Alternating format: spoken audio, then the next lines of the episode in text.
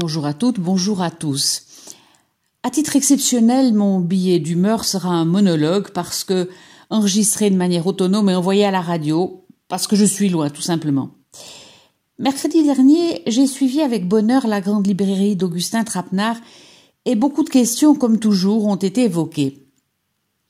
Le point de départ, un thème à la mode, ce sont ces hommes et ces femmes issus de milieux modestes que leurs talents, soutenus par d'importants efforts, a propulsé dans un autre monde que le leur.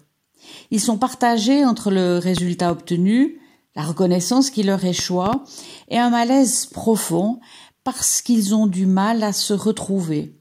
Insensiblement, parfois au prix d'efforts considérables, ils connaissent une réussite remarquable dont la légitimité n'est pas contestable.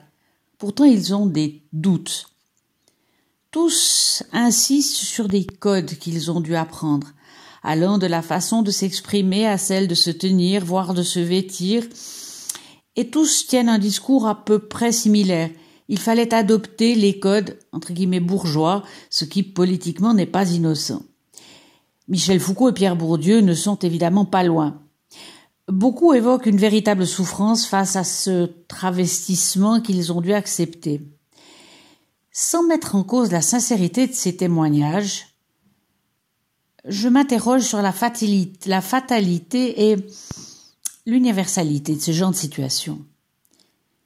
S'il est vrai que l'ascenseur social a des pannes partout, je me demande si en France ce n'est pas plus fréquent parce que notre société est très structurée qu'au pays de l'égalité, il ne se produit pas un rejet qui, contrairement à ce que l'on croit parfois, va dans tous les sens.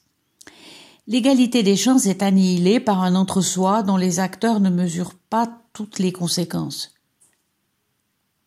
Il y a encore des fantasmes aristocratiques, en fait, revus par la société du XIXe, qui avait une grande nostalgie de noblesse et de privilèges, qui n'existaient juridiquement plus, mais qu'on a refabriqués socialement, non sans passablement de ridicule quelquefois, suscitant une répulsion d'autant plus violente.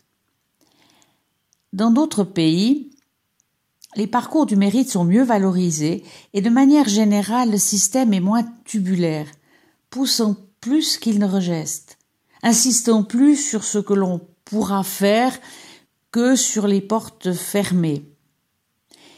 Et dans la mesure où les rites sociaux sont moins prégnants, ne pas être fils ou fille d'eux et réussir de manière incontestable suscite une admiration sans réserve.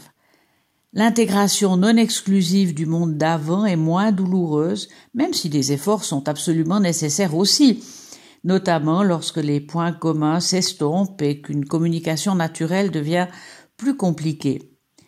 Le silence est alors synonyme de vide, donc potentiellement de chagrin.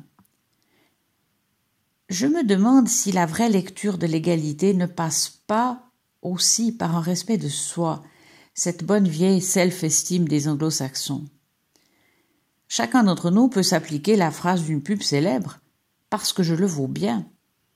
À partir de là, la légitimité individuelle aide à construire la légitimité sociale, limitant à défaut les éviter les antagonismes sociaux. Je suis précieux, tu es précieux, faisons en sorte que cela nous arrange tous les deux. On pourrait limiter ces parcours douloureux cette impression d'un abîme entre deux mondes fatalement étrangers, voire ennemis. Je crois que nous avons des progrès à faire pour nous aimer assez afin de ne pas détester les autres. Je vous souhaite une bonne semaine et lundi prochain ce sera en direct.